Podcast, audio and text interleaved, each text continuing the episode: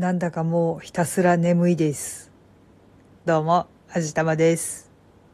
いやまあ、理由は大体わかってるんですよ。南岸低気圧のせいです。結構ね、気圧の変化に弱いんですよ。台風の時期なんてひたすら眠くてどうしようもなくなるんで、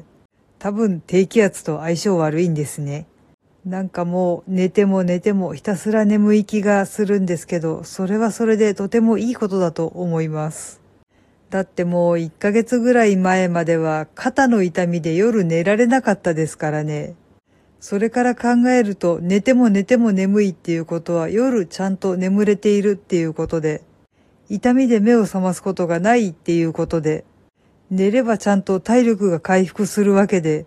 それってやっぱりだんだん治ってきてる証拠なわけですよね。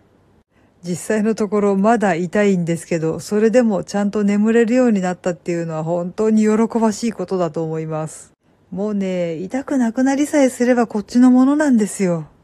多少固まってしまって動きが悪くなっていようとも痛くなければ大体大丈夫なんですよ。でもこれだけ眠いっていうことは結構いろんな意味で体力をごっそり持っていかれてるからなんだろうなぁと思います。もうだって体力回復するのって寝るのが一番ですよね。多分体力をごっそり持ってかれる原因っていうのはこの寒さだと思っているんですけど、この冬はそれでもちょっとマシなのかもしれないって思っています。だいたいこの時期の最高気温って2桁に届かないことがたくさんあるわけなんですけど、まあそんな日もあるんですけど、だいたい見てると11度とか12度とかそのぐらいの日が続いていますね。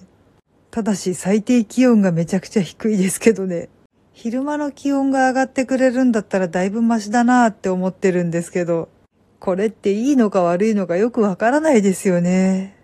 あんまり冬があったかいと桜が綺麗に咲かないらしいから、そのあたりは悩ましいところだなって思ってるんですけど、こればっかりは私にはどうしようもないので、もう何も考えないことにしようと思います。はい。というわけで今回は寝ても寝てもひたすら眠い、もういっそ冬眠しちゃおうかなっていうお話でした。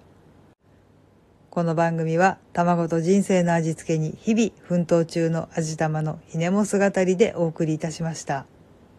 それではまた次回お会いいたしましょう。バイバーイ。